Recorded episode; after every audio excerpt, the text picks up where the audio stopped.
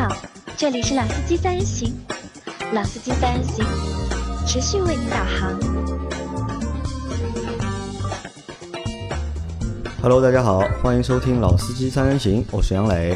大家好，我周老师。呃，今天是我和老周两个人来给大家录节目啊。那今天呢，和大家聊聊什么呢？聊一下就是我买的一台新车，对吧？也是我的第一台电动车。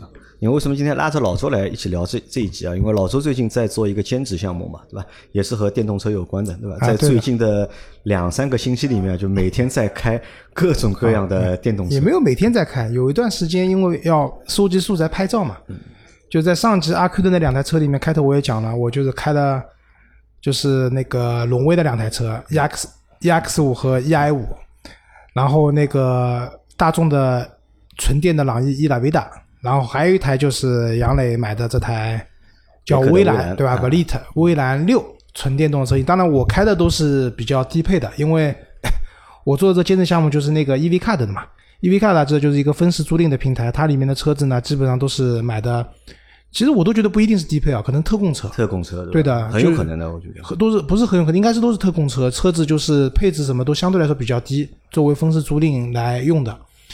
但是呢，低配只是配置上的问题，但是开起来感觉还是和正常的那个版本的车子是一样的。那所以今天和杨磊正好聊一聊，因为这台车我也开了一段距离，然后那个杨磊也买了这个车，然后我们正好聊聊这台车子。啊，那和大家先聊一聊，就是为什么会买这台车。其实买这台车蛮意外的，因为我们在之前的节目里说过嘛，就我要换车嘛，对吧？嗯。大家也一直给各种各样的建议或者是意见，换什么样的车。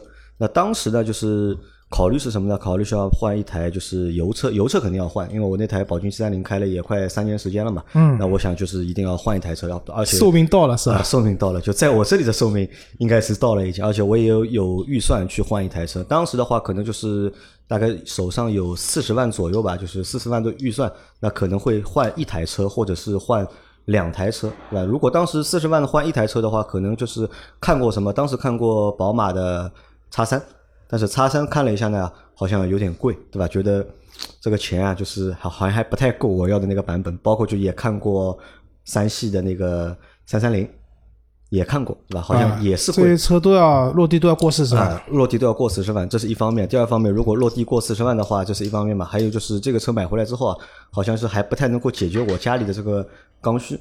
我家里人比较多嘛，对吧？有两个孩子，那平时你要出去的话，带再带上父母的话，那可能一台五座的车啊相对来说会比较小一点，也比较拥挤一点。那么再和我儿子和女儿，因为我们搬我搬家了嘛，搬去了一个新的地方。那每天上学啊，可能需要我老婆啊有一台车能够接送，那意味着我家里呢还是需要有两台车。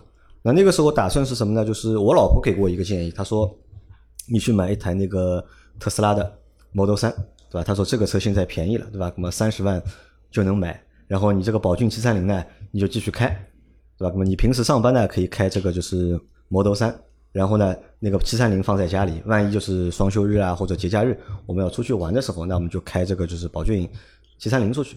那当时呢，就是他的这个想法呢，我觉得也可以，对吧？因为 Model 三其实对我当时对我来说还是蛮有吸引力的，但是再看看那个价格啊，就觉得呢好像贵了点，还是你想三十万出头买一个电动车，对吧？而且这个没有啊，没有三十万，你你选配27好之万多啊啊，你选配好之后，你选啥？你不可能去选那个五万六的那个你颜色改一改，颜色八千嘛？啊，颜色八千，你充电桩暂时不要充电桩啊，充电暂时不要，要的话八千八千。啊，八千，啊对吧？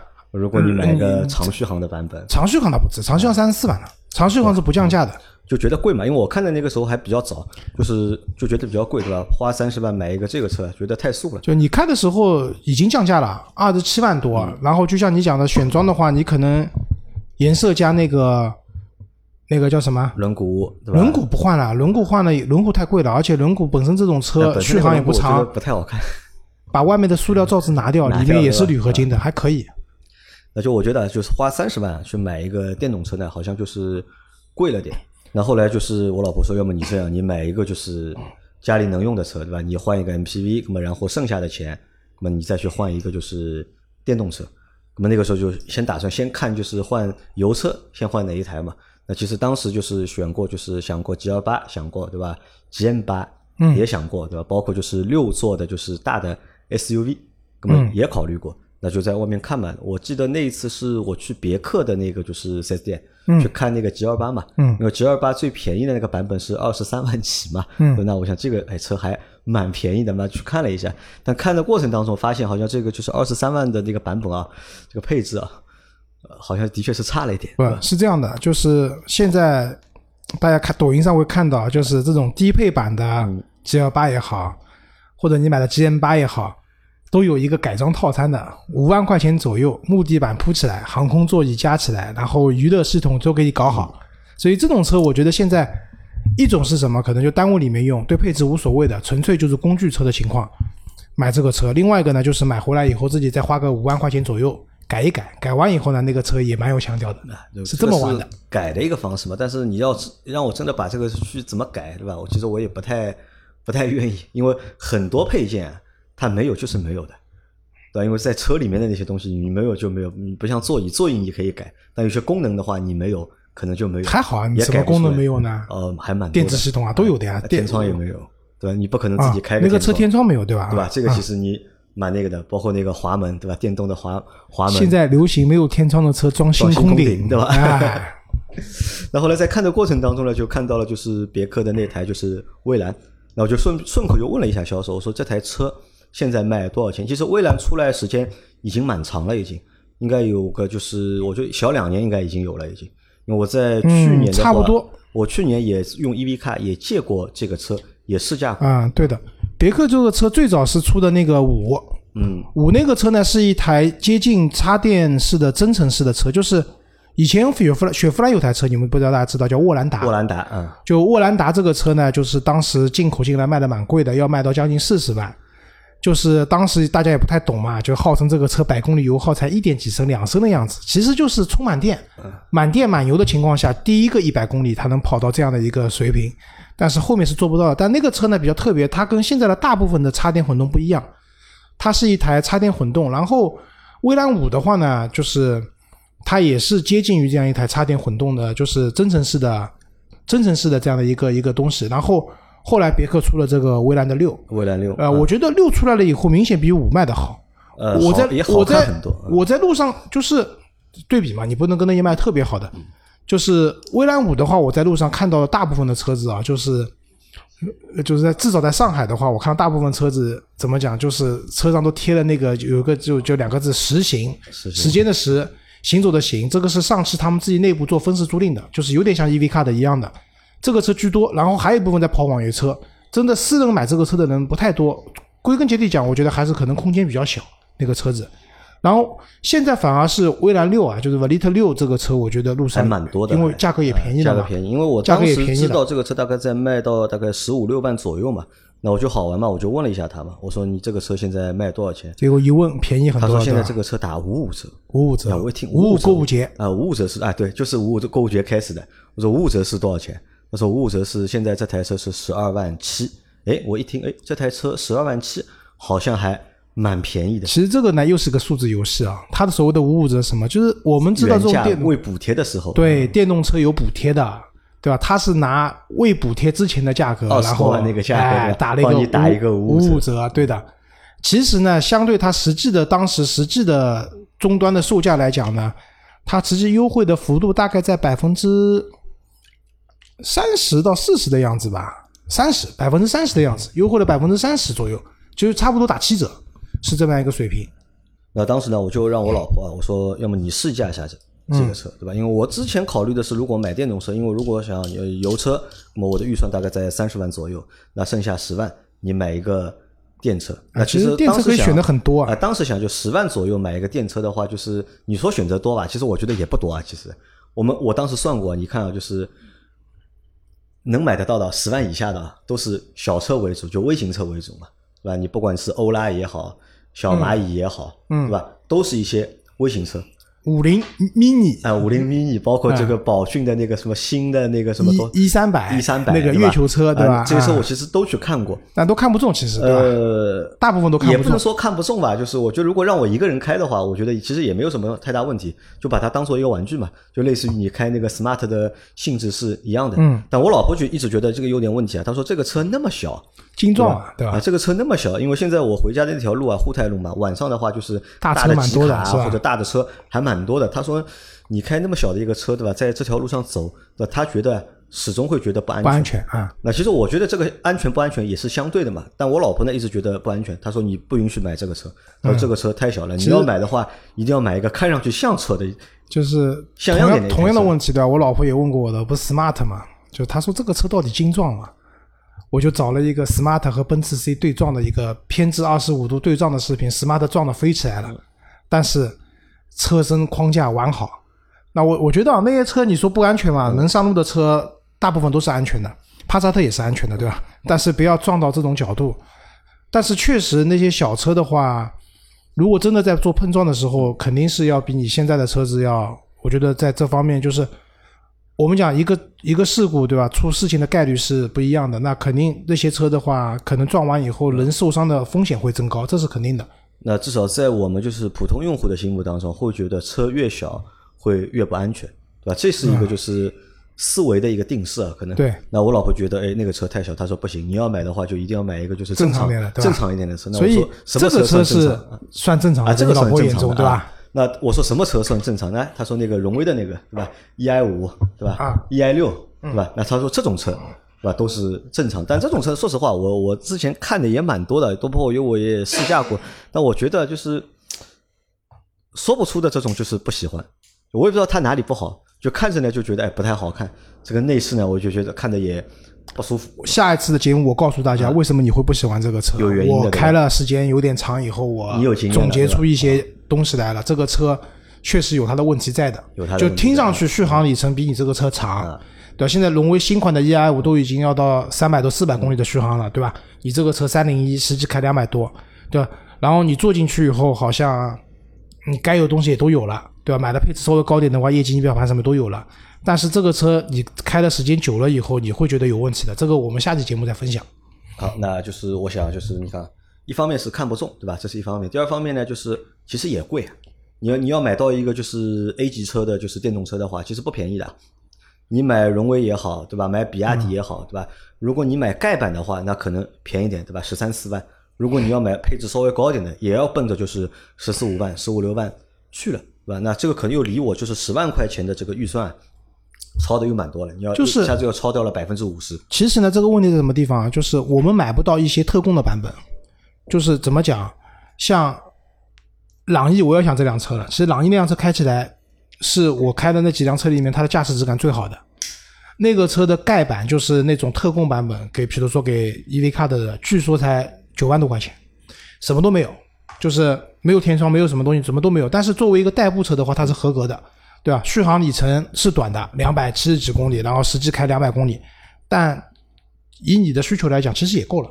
将来你家里面能装充装充电桩以后，其实也够的，对吧？但是我们买不到这种版本，你能买到的就是十四五万的车子，啊那就觉得太，那就觉得贵了，点贵了嘛，对对对吧？你看一个价格放在那里，对吧？还有一个就是续航里程其实也不是很长，对吧？因为我们之前算过嘛，也不是说电动车不能买或者不能开，只是要你去算一个就是性价比，对吧？那算下来的话，好像这个性价比不是很高。那那天看到蔚蓝这台车呢，我就和老婆说，你要么你就试驾一下，对吧？那么销售也很积极，对吧？那么马上就找来了钥匙，就我们驾照都没有带，对吧？他说没有关系，对吧？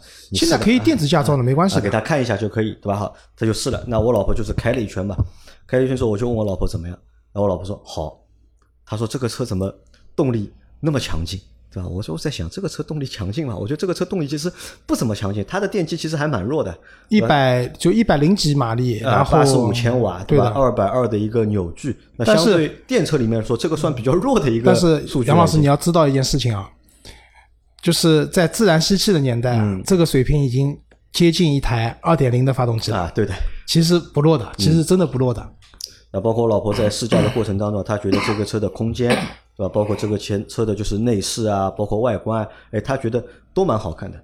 我我我蛮看重这个车的空间的。你看重空间对吧？第一个后排很宽敞，然后地台也平，坐得很舒服的。第二个就是它的后备箱用掀背式的，后备箱的利用率也高。这个车的空间绝对是作为家用车来讲的话是 OK 的。好，那整一圈试驾完之后啊，那我老婆说，哎，这个车可以。她说我们要买电车的话，那可以就是买这个车。那当时就和销售就是谈了一下价格嘛。那我说你这个价格还能让吗？那他说呢不能让了，现在已经是五点五折了，达到骨折价了。而且他们现在这个是库存车，因为我买的这个版本啊是它的就是就叫蔚蓝六，对吧？它二零二零年呢，它出了一个就 Plus 的版本，Plus 版本就是三百公里变成了就是四百公里的一个续航，然后电机呢也升级了，变成了一百五十马力，三百多牛米，三百多牛米的一个电机啊。那这个有变化，但价格呢其实要差很多。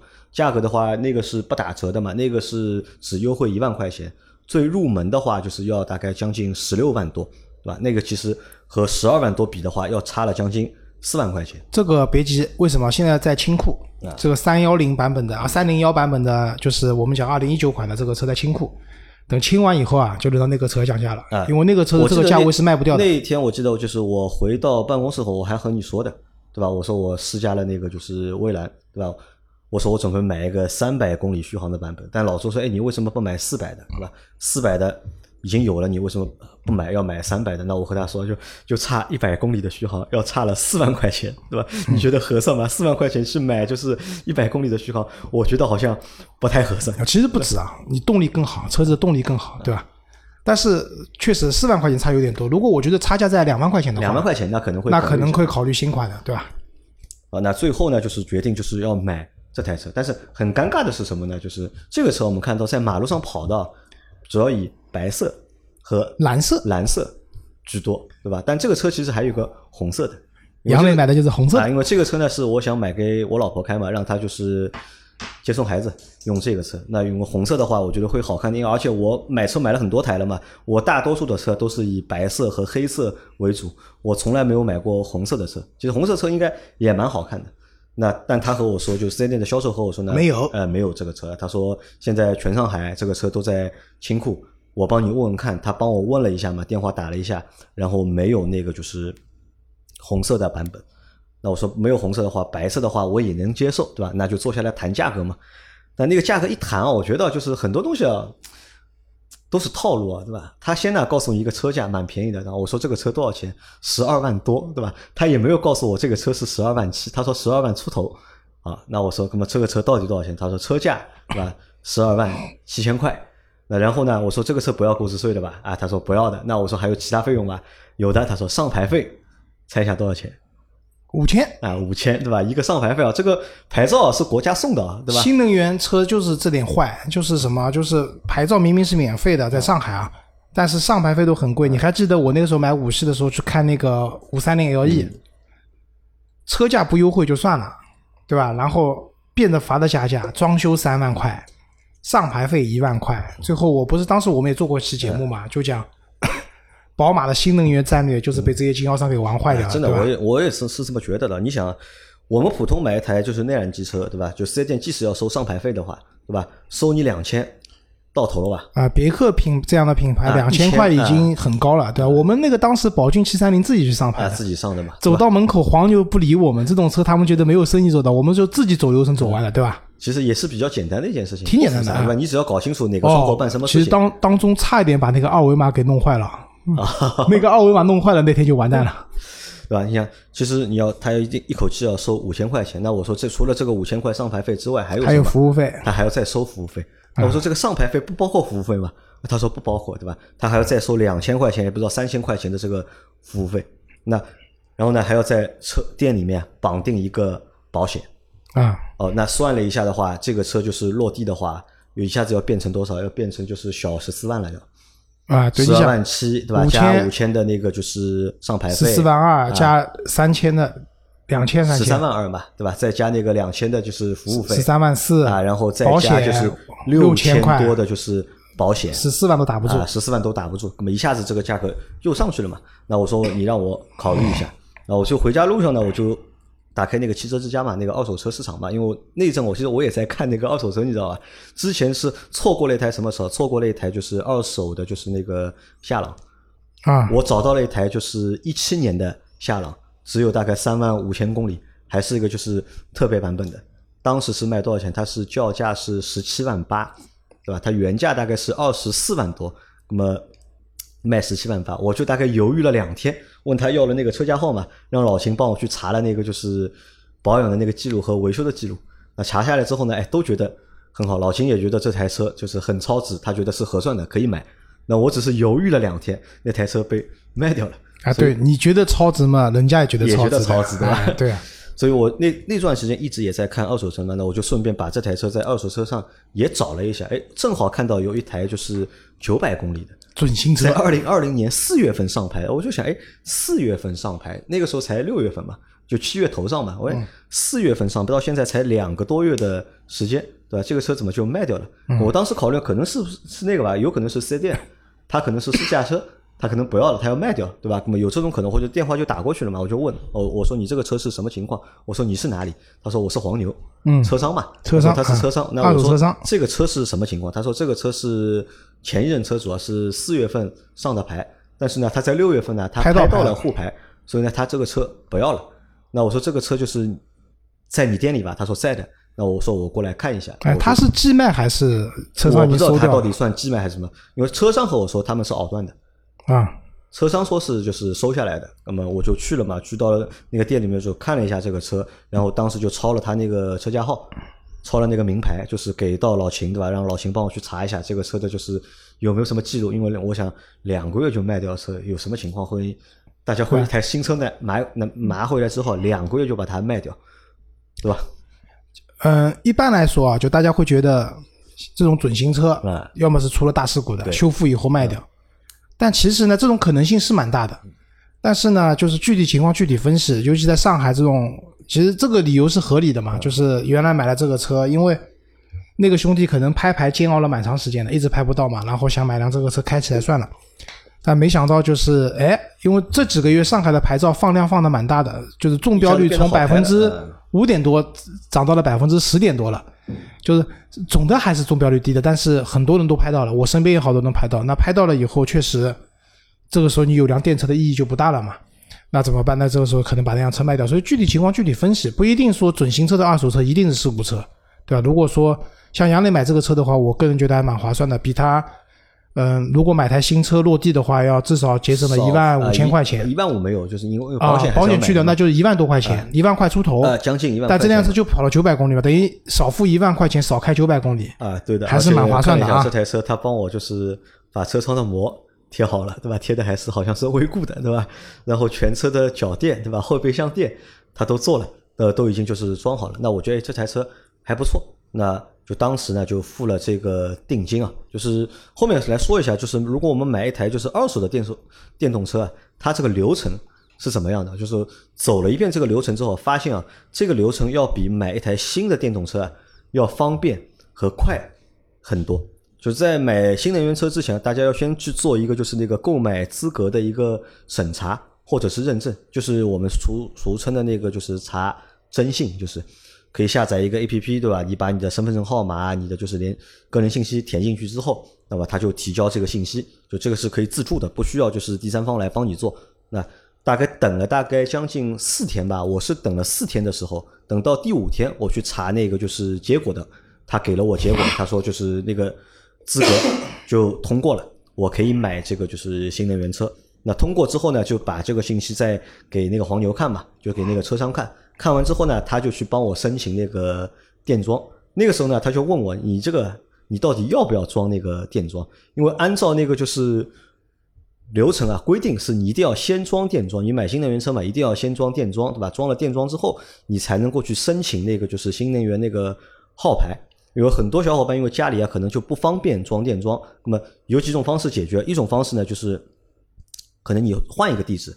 不把这个电桩装在自己家里面，你找亲戚的啊或者朋友家，你可以装一个电桩，然后这个电桩装好之后，那么你再去申请这个号牌，那这是一种做法。第二种呢，就是索性你就不装啊，索性就不装。但是在买一手车、在买新车的过程当中，这个流程好像是跳不过的，你要另外再付钱啊，付给就是帮你办的人，你可能要付个两千块钱或者付个三千块钱，他来帮你解决这个就是电桩安装位置的这个。这个问题，但是在买二手车过程当中，好像他们的流程，我觉得就是更直接一点，或者更野蛮操作一点。那么他当时就和我说，如果你现在不装的话，那可以不装，因为我现在我新买的房子还没有拿到嘛，我现在租的房子，我嫌装了这个电装啊，然后再装了再移，会比较麻烦嘛。那我说能不能就是我现在电装先不装，等我后面房子好了之后，你再来帮我装这个电装？那他说是可以的。那我说会不会影响这个就是号牌的申请？那么他说也不会影响。那么他们能够去搞定这些所有的事情。那然后就大概等了一个星期左右吧，就等了一个星期左右，他就通知啊，我去办那个过户。那可能就是前前后后啊，这个车从交定金开始就审查那个就是购买资格，到后面最终我拿到这台车，大概我算一下时间，两个星期不到。那这个时间其实是非常快的。如果我们去买一台就是新车的话，可能就是估计啊，快的话在两个月左右你可以拿到这个号牌。慢的话呢，你可能会要到三个月，也有这个可能。那我发现就是买这个二手的这个电动车啊，好像还蛮方便的。但只是一个缺点在哪里啊？就是优惠啊，这个优惠的幅度啊不是太大。因为我这台车买下来，这车价落地价是就包括所有费用，就除了保险之外的费用是十二万七千块啊，十二万五千块。因为你想新车的话是十二万。十二万七嘛，对吧？那么当中只是差了就是两千块钱的这个就是差距。但我看了一下他展厅里面其他的车，其他其他的车看了一下之后，因为我看了一下他那个店里就是陈列的一些其他的就是在销售中的二手车啊价格，对吧？啊呃，蛮吓人的，我跟你说，蛮吓人的，对吧？这个电动车我觉得的确是就是保值率不行，呃，保值率真的是不行。就这么讲，就是。如果是一台正常的汽油车的话，打个比方讲，如果按照那个店家讲，他是熬断的，他卖给你十万五，他要压资金在这里面的情况下，这个店家不黑心的挣五千块钱，黑心的挣一万块钱，所以这个车主这个车卖给他的话，很有可能就十一万多，啊，对，就出掉了，对吧？那你想，那个车主当时他落地的价格说十四万多的话，他开两个月这个车也没怎么开，九百公里。净亏三万块钱。啊，三万三万块钱。但如果是一辆正常的，就是内燃机的车子的话，因为各种各样原因的话，一台十几万的车子，如果开两个月，购置税最多最多扣个购置税，因为购置税基本价值在那边的，所以电动车的保值率这一块确实不高啊。那本来还想就是贪个便宜嘛，但觉得这个便宜就是它的就是。小了一点，小了点，对吧？我再看看其他的车，哎呦，我我这个车怎么那么便宜？只是就是年份啊，什么就是，你看车都年龄都不长的，都是两年的车，嗯，对吧？一年半的车，对，但是打折对吧？嗯，就是六折起啊，对啊，这个蛮吓人的，我觉得。这个没办法，而且关键是这些车子的话，现在有个问题，就是我们讲那个捷豹的那个 iPace 啊，对吧？也是五点一折，已经不是五五折了，五点一折，对吧？就这些车新车，如果谁买的话。就当年不降价的情况下买的话，真的是一口血喷在墙壁上面啊！现在你卖的话，就是没有办法卖了。二手车就这个价格，你完全接受不了的。六十多万的车买来，你开个两年，然后你现在可能卖掉二十万都没人要了。黄牛那边收的车可能就十几万收你这台车，因为新车就三十万嘛，对吧？所以确实这个保值率堪忧啊。保值率堪忧，所以大家在买电动车之前啊，就是要先想一想，这台车你到底要开。多少年？如果你真的是只想开一年两年就把这台车要换掉的话，那我觉得要慎重了。不是，我觉得是这样的。如果是纯粹过度的，买台车用用，那我觉得买的便宜点的是欧拉，就六七万、七八万的车，类似于欧拉这样，不是推荐欧拉啊。在这样的情况下呢，你将来亏亏光也就亏这点钱。如果你买一台贵的话，就是你别看特斯拉，特斯拉现在已经电动车里面的佼佼者了，其实它的二手车残值率也不好的。呃。因为特斯拉，我当时就是在我老婆让我买 Model 三的时候，我看了一下 Model S 的价格啊，猜猜看 Model S 两年左右的 Model S，嗯，卖多少钱？大概是什么版本的？什么版本的？哎呦，版本我忘了，对吧？你猜一下多少钱？直接说吧，你版本都忘了，我怎么猜啊？也就三十多万啊，对，也就三。那估计都是当年的这种类似于七五啊、六六六零啊，六零应该两两三一两年的车子应该没有六零版本了。七五啊，这种版本确实电动车的保值率不高的，这个是肯定的。所以像杨磊，我相信这辆车买回来，他应该会开蛮长时间的。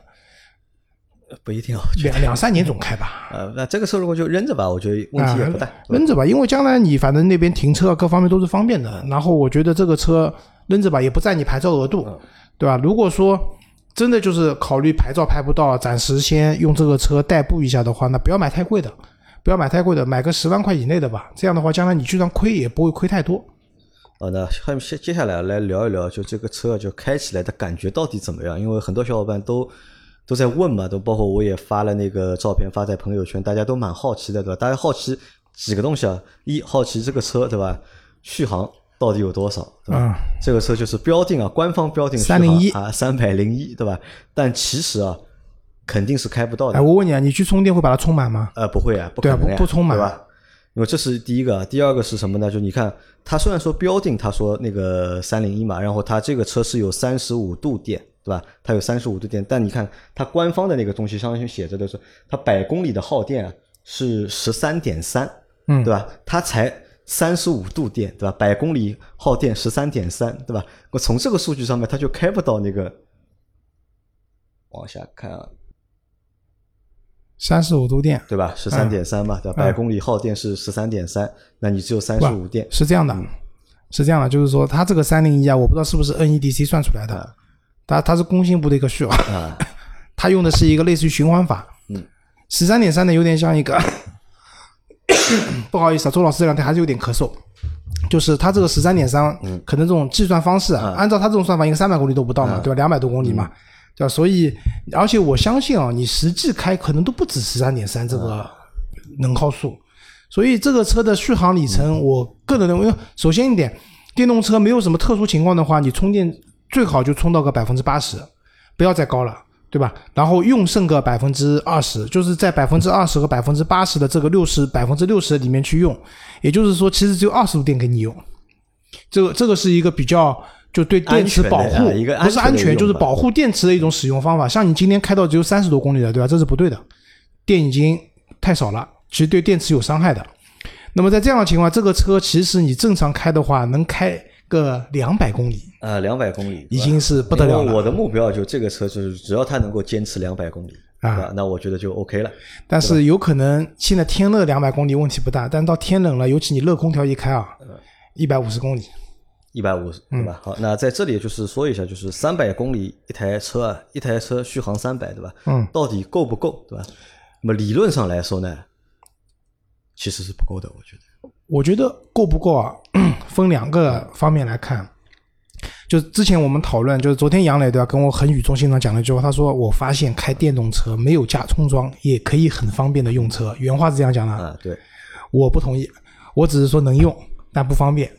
就方便不方便，我是这么看的啊，就是其实啊，其实是方便的。为什么说？啊就是因为我们在家里装装那个充电桩，对吧？你肯定是方便的，对吧？你家里晚上到家了，你插上去，对吧？第二天起来你拔掉，对吧嗯？百分之八十肯定能够嗯充满，对吧？那如果你家里不能装充电桩，你还想要用一个电车，那么怎怎么解决这个问题呢？因为我们我在最近这段时间，我近三个月里面，我都是不会去装那个就是充电桩的嘛。那可能我近三个月都要靠就是公共的充电桩来解决这个问题的。因为之前呢，我觉得呢会比较麻烦，因为下载一个软件嘛，对吧？有现在有各种各样的就是充电的充电充电桩寻找那个软件，对吧？我用了一个是家电，对吧？家电是未来的一个 A P P，对吧？嗯，看了一下，哦，充电桩好多啊，对吧其实但我真的要去充的时候呢，嗯我发现哎有问题，什么问题呢？哎，这个哎点，哎，这个点，哎，它只有六个桩，对吧？啊六个桩里面，哎，早上看六个桩有两个是空的，我到下午我想去充的时候呢全满了，哎，它全满了。啊，它满了，好，我再换一个，哎，换一个之后呢，它快充的呢没有了，它只有慢充的，对吧？慢充我要车要放在那里，要等很长时间，你要算一个钱的问题啦。现在我看了一下，外面就是充电，一般都是在一块四到一块九之间。啊我那天在家定从一块一，一块一啊，那你啊这个是一块一不到一块二，我看都是市区，而且停车免费哦啊，停车还免费，哎但我公司附近就不行了，哎对吧？你要付那个停车费，对吧？嗯还要付那个充电的钱，那意味着呢，你理论上你要找就快充的充电桩，一个小时搞定嗯一个。小时里面搞定，那相对来说这个成本还可以。其实我推荐你啊，不要用什么那个，你的叫什么家电家电，不要用家电，高德导航，高德导航，直接啊搜索附近的充电。桩好，非常方便。而且高德导航还能扫码付款，扫码非常方便。啊！但是我后来在我公司附近大概三公里左右的地方，嗯啊，哦，三公里不是，就宜家那里嘛公里啊，宜家这里嘛，宝山宜家那边我找到了一个就是大的充电 一百个有一百个，对吧啊？好像是叫特莱素，对吧？它有一百个桩，特来电吧啊啊，特来电，特来电，啊它有一百个桩，对吧？而且都是就是快快充嗯那那天晚上我就把车开过去，啊，你今天要去了，啊，今等会儿要去了嘛，就插上去，对吧？哎，非常快啊真的是很快，就可能就是半个小时多一点。够了。这个车基本上你快充八十，百分之八十半个小时嘛，你往下拉一下就有它有时间的应该是，哎，没写时间啊，他没他写了，他时间是比较嗯长，他们写的是这个官方是六十分钟吧，六十分钟就是那个快充，啊因为充电的话，就是取决于几个点，一个是你的充电桩的功率，还有一个就是你这个车子接收的能力，就是充电电充进来的接收的能力，两个都要快，那才会真的快。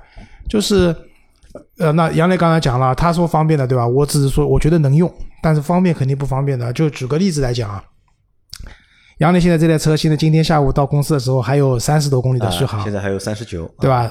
那现在因为我们公司还有油车，他已经看上我的 smart 了。我说如果现在你有个急事要出去开车出去怎么办？他说开我们的车，对吧？那开我们车是个办法。然后我我人好，我把我还开去帮你充电。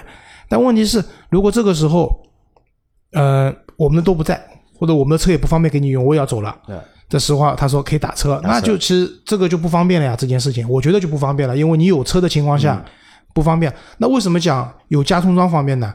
你每天回去一插，对吧？就是定个时，晚上十点以后开始充，三毛钱一度电。像你这个车充二十度电多少钱？六块钱，跑两百公里。这个这个第一性价比价格是非常非常低的，就是可以忽略不计这个钱。说句实话，这是一个。第二个就避免了你白天出来以后，那我相信你一天在市区里你不开网约车的情况下，你两百公里足够跑了。你不可能说我今天跑两百公里，我还要有事情出去，这种概率就太低了，对吧？那么在这样的情况下，肯定是方便的，你每天出来。但是呢，你要找那个装呢，就是现在你正好也没什么事情，但是你你像你这个车啊，我给你算了一下，你基本上三天左右三天充一次嘛。啊要去那边充一次电，天大概跑六十公里左右嘛，对三天六十三天你要充了对吧充一次电嗯，对啊，三天要充了，这情况下，那我是觉得就是怎么讲呢？就是刚才我跟他讲了，就电动车的好处嘛，就是首先夏天呢，你可以坐在车里面，反正车子电源点着的情况下，充电不影响的，然后你可以在车里面吹空调。但杨磊说他不敢，他觉得这个辐射太大了。那我觉得还好，但这是夏天。冬天又有问题来了。冬天第一个，如果你要开热空调的话，其实不这些车子的它们的热空调能耗都很高。开冷空调，它每小时的电耗量差不多在一千瓦时，一千瓦就是一度电。但热空调的话，都得奔着三到五千瓦去了，对吧？这个是一个损耗高。那第二个的话呢，天冷，如果比如说那种大冬天零度，甚至零度以下，或者就几度的温度，你去充电的话，一开始的十分钟、二十分钟，你这个充电会很慢的，它需要时间给电池去升温。电池达到了工作温度以后，它才可以大电流的充进去，所以你的充电时间就会很长。在那个时候天又冷，对吧？然后你裹这个羽绒服在那边，你能又瘦又怕冷，其实是不方便的。我觉得不方便的，用可以用。就像有我身边有朋友买特斯拉，跟我说他家不好装充电桩能不能用？我说可以啊，你点开特斯拉地图，你会发现到处都是超充，用是可以用的。但是第一个使用成本会高一点，高蛮多的，就是和汽油比还是低的，但是还是便宜的有加充桩的车比的话，电费还是贵的，三毛和一块多差了好几倍，对吧？这是一个。第二个呢，就是你当你有急事的时候，这个车又正好没电了，你会心里面蛮着急的，会蛮着急的。像特斯拉还有个问题，很多人说逛车、逛商场用个超充是可以的，但是它的超充是这样的，它给你充到百分之八十以后，他会提醒你赶紧把车开走的。如果你不开走的话，这个时候收费会非常非常贵，因为他不希望你占着他的桩头嗯。打个比方讲，你在商场里面看电影，对吧？看到一半，他那来通知了，去把车移走。这个时候正好精彩的一段你就看不到了，或者你在吃饭吃到一半，对吧？和女朋友正好聊得很嗨的时候，哦哟去移车了，其实蛮没有腔调的一件事情。但如果有加充的话呢，这些尴尬都能避免掉。啊那这个肯定。所以我还是坚持认为啊，就是对吧？对电动车没有加充能用，但是要方便，最好还是要加装家庭的充电桩。这个是我觉得这是我的观点啊。啊，好，那在这个就我现在用了大概是星期星期天我拿到这个车的嘛，对吧？开到现在我当中在百分之五十的时候我充过一次电，那现在的话就是已经开到了只剩百分之十，嗯三十多公里，就马上要去充电了还剩百分之十。那理论上我觉得就是这点用下来，我觉得 OK 的，就是即使你家里没有充电桩，你只要确定你你公司附近或者你家附近有地方可以让你充电的，那你是能够解决这个就是充电的问题的。嗯那这个问题我觉得要比我之前想象当中的就是要稍微简单一点。那还有一种情况就是没有加充桩，但是你上班的地方，那我们的园区是没有充电桩的。嗯但有些，比如说商场，不是商场，就是公司啊，他们的地库啊什么是有充电桩的，那也还可以。就是你上班的时候把车停在里面去充，那也还可以。就是费用高一点，但是方便度要比你出去找快充的这些方便度要高一些。啊，对，好，这是第一个事情，大家比较想关心的啊，就是续航续航，对吧？那第二个是什么？第二个就这个车开起来感觉怎么样？嗯，比较接近一台正常的车子。我觉得这台车，说实话啊，说实话，这台车对吧，是大概这个价位里面啊，在这个价位里面开起来算感觉比较不错的一台啊，车了。是的，我也同意这个说法。就第一，这个车开起来它比较像一台正常的车子，像一台怎么样的车子呢？像一台自然吸气的，然后呢，变速箱还是调的非常平顺的一台车子。然后呢，不是那种猛加速、油门到底，然后你可能就是发动机、变速箱有顿挫的，就平稳加速，车子的加速啊，各方面都不错。关键是它就一个档位嘛，就是变速箱，它都是一般电动车都是单速变速箱，保时捷的泰坦是两速的。因为电车本身就是电车的这个电机的特性啊，对对吧？它的这个它平稳，然后最大扭矩立马能输出。啊就是你功率的输出啊，或者是这个就是性能的表现啊，会优于就是这样讲吧，这台车零到六十公里的零到六十公里左右的加速的话，它不亚于一台一点八的自然吸气的发动机的车子。然后呢，平顺度非常高，然后开起来也蛮舒服的。然后刚才李生开完以后说，这个车怎么有怠速的？那当然没怠速，你开起来更难受了，对吧？它不会用，其实有 auto hold 的，也就这个车开起来比较接近一台正常的车子。呃，这是一方面嘛。我觉得第二方面是什么？第二方面是这个车的开起来感觉，就因为现在电车很多嘛，对吧？大家都在做电车，在这个价位比它便宜的或者比它稍微贵一点电车还是很多的。那这台车开起来感觉，除了就是电机的这个表现，动力的表现，可能大家都是差不多的，因为电机功率都是差不多嘛，对吧？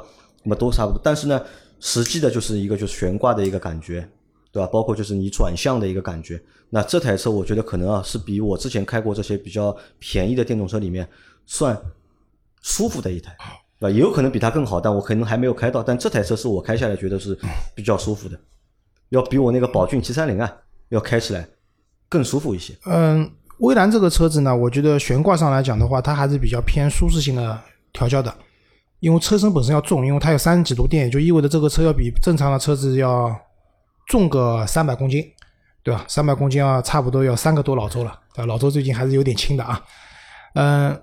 但是它的悬挂相对来说不是特别硬，它不像特斯拉这些或者像那个蔚来啊这些那些标榜自己加速很快的车，他们的悬挂都做得非常的硬朗，对吧？运动性比较出色的这种车，嗯，乘坐起来的舒适度还会不错，因为它本身加速没有特别快，也也避免了电动车那种加速的眩晕感。你想象一下，真的给你一台两点八秒的车子，你一脚电门下去，你驾驶员不去讲，坐在后面的人肯定晕的，对吧？所以我还是那个讲法，就是它很接近一台正常的车子去开，比较平顺的车子，悬挂也呢，悬挂也是舒适性的调教，它不会很运动。对吧？这个车不是让你就是去跟别人飙车的，这个车主要还是家用，然后比较舒适度比较高的，空间也比较大，是这么个概念。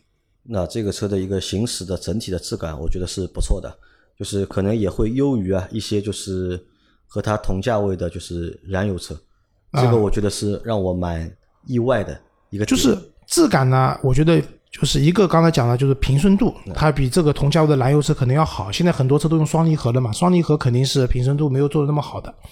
这是一方面，第二方面呢，就是我们之前讨论的，就是大厂啊啊有它的优势的，这个算一个大厂的底它蕴，我觉得。就是对的，这个就是我们讲的以前讲大家族的底蕴，这是一个大品牌的底蕴。就是虽然它这个车车重要比正常的就是这个级别的车子要重，但它还是会把底盘悬挂调教的比较的舒服，比较的既不会说松松垮垮，但也不会梆梆硬，对吧？就是它给人的感觉就是大厂的底蕴在那边的。这个点啊，可能是什么？可能就是大厂啊，在做电动车的时候啊，他们所具备的优势，对吧？可能他们造出来的车啊，就看上去还是中规中矩的，对的内饰呢也是比较普通的，也不会有太多的这种炫酷的功能。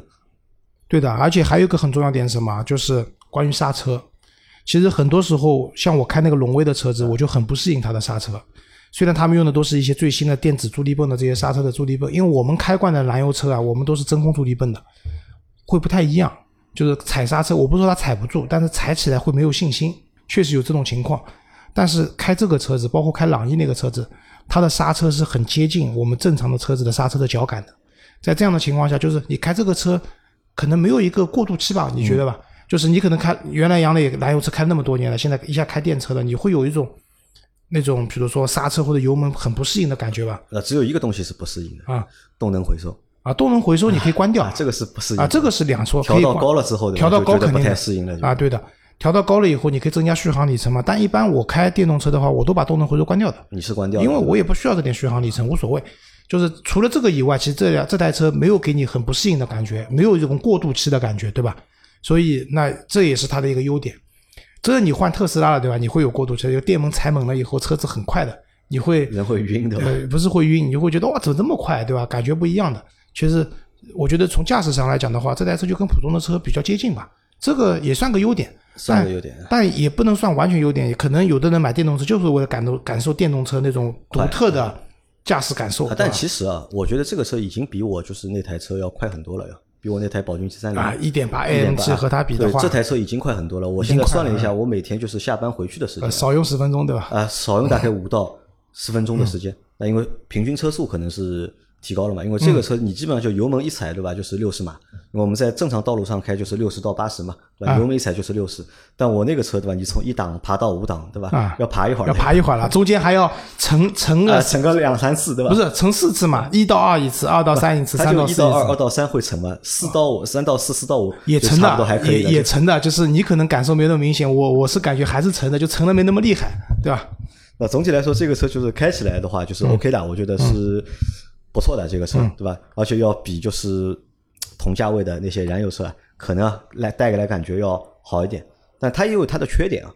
缺点在哪里啊？这个车就是内饰啊，啊，这个内饰说实话就是这个塑料感啊，那还是太强。价位放在这边，哎，不是的，这个不是。其实你看十几万的车，十几万车，不管是我们拿国产品牌来说，不管是电动车还是燃油车，啊，对吧？十几万国产车的内饰做的其实都是不错的。啊，对，对吧？但是这个是合资品牌，对吧？合资品牌，我想说的这个东西啊，就是这个价位的电动车啊，都这个德行。都是我们不讲燃油车，电动车嘛，十十来万的这个价位的车子，不都这个德行吗？就是，那这个车讲它接近，就是正常的车子，还有一个就是它的内饰啊，它没有什么高科技炫酷的配置的，倒车影像有的啊，对吧？然后就是一些仪表盘正常显示的东西有的，然后中控台多了一个，就是就是一个。能量循环的这样的一个一个图示，比较看上去高科技一点，但这个东西也很久以前就有了，就没有其他什么高科技的东西了。不像现在，比如说自主品牌或者说新势力造车出来的车子，不管多少钱的，就给你感觉都很炫酷的。这个没有，对吧？这个是这个车没有的，它也接近一台正常的车。的，好，这个是它的一个缺点，对吧？那么还有一个就啊，在忘了前面忘了说另外一个优点啊，这个车还有一个优点，我觉得是什么？就它的外观。对吧？蛮好看的。它这台车的外观啊，我觉得就是要比啊，就是同级别的车啊，好像更好看一点，对吧？其他的就是我不知道为什么，就是其他的品牌或者是一些合资品牌，就是自主品牌做的新能源车啊，就小车，我觉得做的有好看的，有奇怪的，对吧？那么轿车现在也比较少，不多，但是做的好看的呢也比较少。但这个车呢，外观呢，我觉得哎。不错的，可能外观比较圆润啊，但又不失流线感。对的，这个外观呢，我觉得可以给它打个七分，对吧？我觉得你要求高呢，这个价位就是五点五分。这个车呢，我觉得呢，外观呢能打到八分，就这个价位来讲，内饰呢五点五分，五点五分吧，六分吧，就勉强。像我的话呢，我觉得勉强能及格，对吧？但是，嗯，怎么讲？因为其实大部分时候，人家看到车子啊是看到外观居多，对吧？所以其实车子外观还蛮好看的。就是包括我老婆，其实对车的外观很挑剔的，但是在路上我跟她讲到杨磊去买这个车，她觉得还蛮好看的，蛮好看的，还可以。好，那这个车是反正现在是我用了大概就一个星期不到，对吧？那么有目前这些就是感受啊。那我也想了想，就是这个车对我来说到底能开多久啊？对吧？那么如果它一切正常的话，对吧？如果它一切正常的话，那我觉得这个车就是满足我家里的这个就是零碎代步啊这个功能啊。是肯定是够的，对吧？开个两年三年，我觉得因为情况是第一，这个车准准新车嘛，其实你的质保差不多还有将近三年的时间。对，所以真的出一些小问题的话，问题也不大，对吧？除非那个动力系统或者说动力电池系统出问题，对吧？但是它这一车的电池质保的时间更长，电池组质保是八年十六万公里，所以我觉得问题倒不是特别怕。而且呢，还有一个点是因为你现在住的确实蛮远的，就开这个车你会发现，就是省钱是真的省钱。到尤其等你新房子装修好，你住进去以后，加充装一装，你会发现你一个月的电费可能就几百块钱。啊，我算过嘛，因为我一天二十，充一次二十块，然后如果是给你老婆开的话，她一个月我觉得能充个两次，我觉得就呃两三次吧，我们算三次嘛，就一百块以内啊。解决这辆车的这些电费的问题如果我开这台车上下班的话，那也还好，你三天一充，一个月充十次我算过一个月啊，一年啊，大概省的油费啊，啊，你就厉害了，对吧？应该省个就是一万块钱，啊，对。问题不大的。所以我觉得这辆车如果那有几种可能，一个是杨老板接下来发达了，对吧？钱挣多了，那可能要换车了，对吧？那可能拿这个车先开刀，因为那个六七座车实用性更高一点，家里面用刚需嘛，不太会动。还有一种呢，就这个车确实到后面你开到后面，你这个电池续续就是怎么讲衰减衰减啊，各种各样的问题都出来了，你就不高兴弄它了。那有可能，不然的话，我觉得开个两三年应该没什么太大问题吧。但两三年以后这个车卖掉呢，估计也就不太值钱啊，了我估计打对折吧，我估计啊。差不多啊，对折啊，悬，对折悬。有可能你现在的价格打对折都悬 啊。反正我后来也想过，这个车啊，就是如果按照我现在这个价格买的话，对吧？十二万多买这台车的话，那我觉得这台车的性价比是蛮高的。嗯，但如果按照就是如果你们不买这个就是三百这个版本，买四百那个版本的话，那要十六七万的话呢，可我觉得呢，好像呢性价比又不怎么高。那肯定的，那那那个车就很难卖掉了嘛，就确实相对来说比较难卖了，因为我一直讲就是车子没有不能买的车，只有不能买的价格嘛。那在这个车的话，现在这个价格是合适的，但是哪怕你现在因为买了一个准新车，嗯，十二万五，对吧？如果说按照四 S 店要十四万出头的去买的话，我的我甚至觉得就是这性价比并不是特别高，也不是太高，不是特别高可能高这个也是什么？这个也是目前就是新能源车，我觉得就是面临的一个问题啊。你看之前新能源车出来对吧，都是往高端的车方向去走，对吧？因为高端车嘛，因为可能品牌有品牌的战略，对吧？先出一个高级的东西，对吧？你骗消费者也好，骗投资商也好，对吧？这个事情总要做的，但最后你要跑量啊，其实还是出那些就是对中低，端的就车型，之前这个才是真正的新能源车。两极分化嘛，贵的死贵，便宜的就几万块的车你也看不中，啊，但你也看不中。嘛，对吧？现在这种合适价位的十几万、二十几万的车越来越多。到十五万之间的车，可能才是真正的就是对中国老百姓来说，就是你要选新能源的话，可能就集中在这个就是价位区间里面。对那在这个啊价现在也越来越多了这样的车啊，子。对，但在这个价位区间里面，就是厂商做什么样的车能够满足消费者的需求和用户的需求，这个我觉得是后面啊所有新能源厂啊都要动脑筋去做的。那我觉得就是在这个价位的车子呢，我个人觉得是什么车符合消费者需求的，不要标新立异，嗯把它做的越像一台传统的燃油车越好。正常一点，对吧？对的，不用很快，对吧？然后配置呢稍微丰富一点，就是我们不讲高科技的配置，什么自动驾驶不需要，就是舒适性的配置做得好一点。然后呢，这个车开起来呢像一台正常的车，续航里程呢，我觉得其实呢，四百左右，我觉得差啊，不多对的，三百五到四百公里左右，也不用太多了你四百左右，你能够保证这个车能够开个三百公里，啊，对的，对吧？因为如果能够开三百公里呢，可以满足一些什么呢？满足一些就比如说一百多公里啊、两百公里的，就是城际的穿越。就那这个就我觉得就说句实话，杨老师，你这台车让我从上海充满电开到杭州，我有点慌的。不敢开，对吧？但是四百那个版本呢，我敢开的开到杭州敢开的，就南京就不想了。南京不想了的，对我们有个朋友买了一台那个特斯拉，他买的是长续航版的，为什么呢？他因为上海、南京经常来回，他买标准续航的到南京有点悬的，真的有点悬的。但是长续航呢，单程没问题，到南京以后找个充电的地方充满再回来也没问题。所以这个就是确实问题在这边，因为杨磊的情况特殊，他是买这三零一合适、三零幺的合适呢，因为他还有一台 G M 八了，他真的要出去玩开啊 G 那 M 八就可以了，对吧？但是如果说你家里面唯一一台车是这个车的话呢，我觉得确实300三百是低的实际也就开个两百多，到杭州一百七十公里，而且大家知道跑高速你跑得越快，电用的也快。越快，对，就这个车子三百零一公里的续航怎么测出来的？六十公里，就做循环法的话，最快就大概到六十公里的样子吧。我说的不一定对啊，但反正就是电动车跑高速，你比如说跑一百二的话，这个电跑起来飞快啊，对吧？你很服务区能充电吗？能充的，嗯，但不是很方便。几个点，要充电的车很多，你可能要排队。第二个，有可能即使这个充电桩空的被别的燃油车给占掉了。第三个，很有可能的充电桩是坏的。我跑服务区见的多了。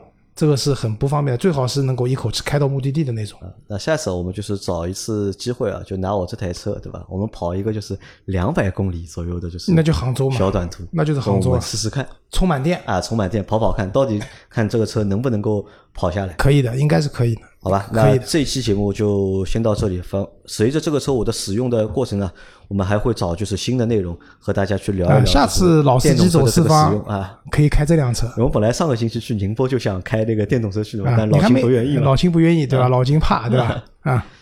好，那这期节目就先到这里，感谢大家的收听，我们下次再见。好，谢谢大家，拜拜，拜拜。